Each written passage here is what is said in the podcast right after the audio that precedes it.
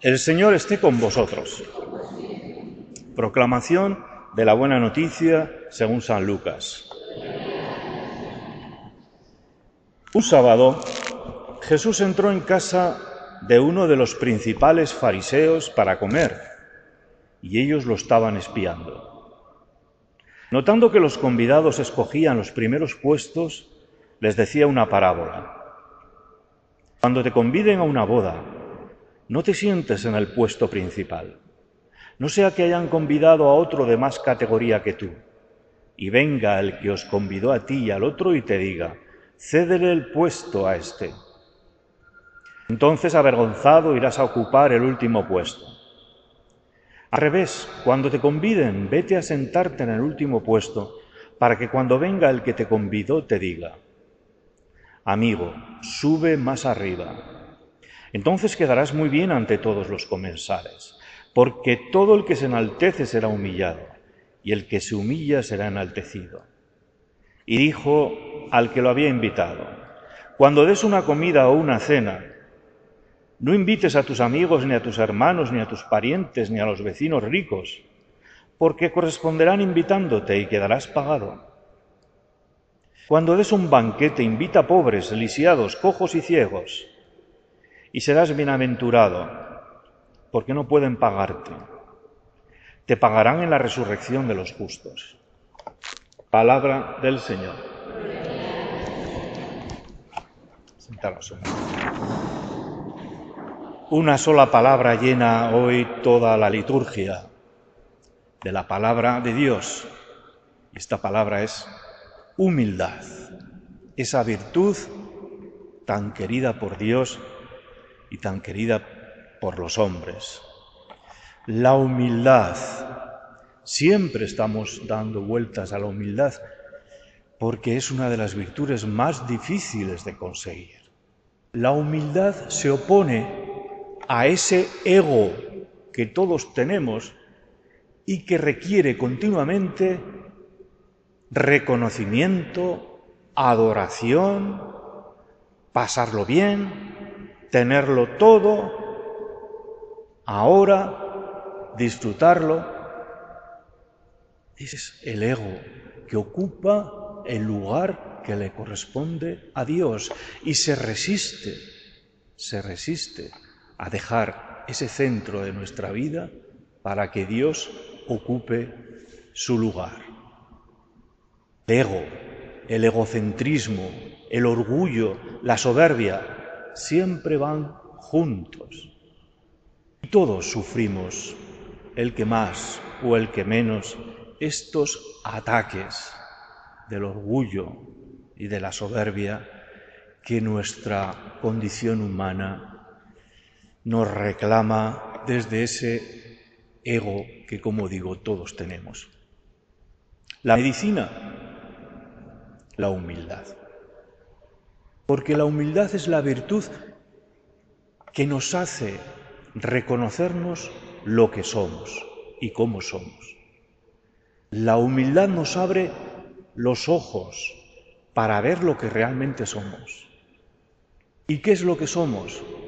Criaturas creadas por Dios. Criaturas que deben adoración y reconocimiento solo a Dios. Hemos sido creados para Él y no encontraremos descanso hasta que nuestro corazón repose en Él. Es una frase de San Agustín al cual hoy celebramos su fiesta.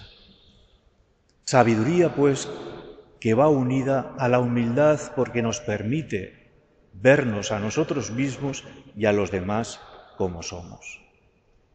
La humildad nos hace ver que por nuestras propias valías y por lo que tenemos, realmente valemos muy poco.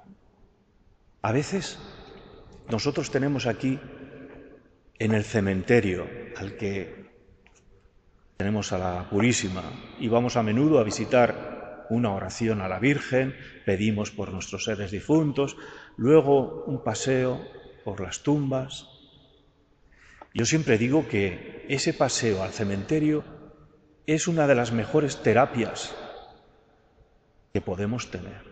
Allí encontramos lo que realmente somos, polvo, que vivimos con un paso muy limitado de años. Al cabo de pocos años de muerto, casi nadie se acordará de nosotros. Es un baño de realismo para todo aquel que se cree que es algo, para todo aquel que conserva en su corazón todavía rencores y orgullos contra los demás. Un paseo por el cementerio te abre la mirada a lo que somos. Y además, si esa mirada la acompañamos con la mirada de la Virgen, es la mejor terapia y medicina que podemos alcanzar. Humildad para sabernos y reconocernos como criaturas. Humildad para saber que los demás tienen también nuestros mismos problemas de reconocimiento y que unos y otros dan distinta solución a ese egocentrismo, a ese ego que nos reclama adoración.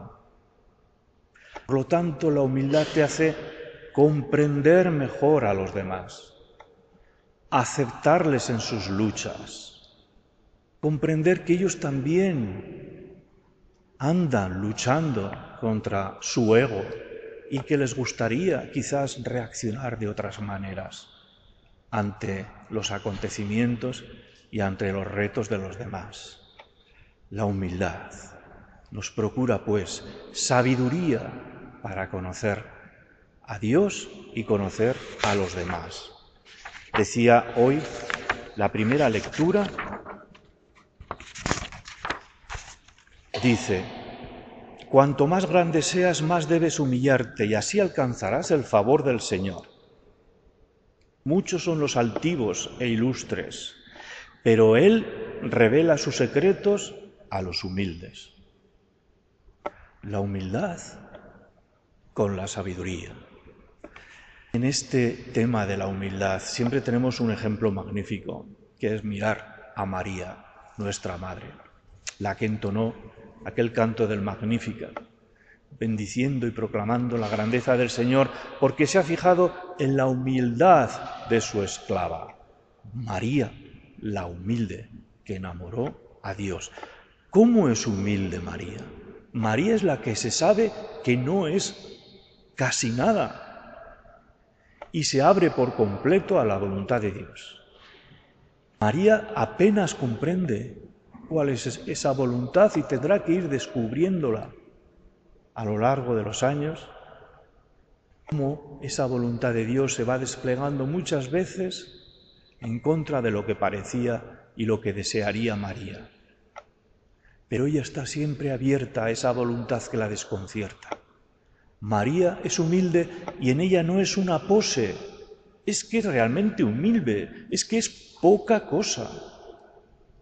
Si buscamos en el Evangelio grandes frases de la Virgen, grandes actuaciones.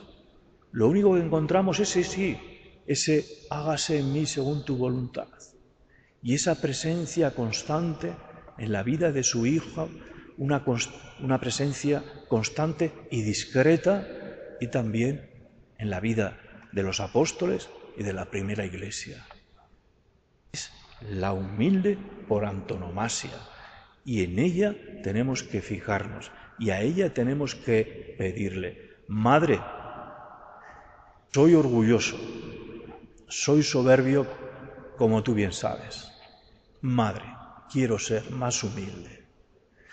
Quiero reconocer en los demás a mis hermanos. Quiero tratarles con amabilidad. Y quiero ponerme a la altura de la gente humilde.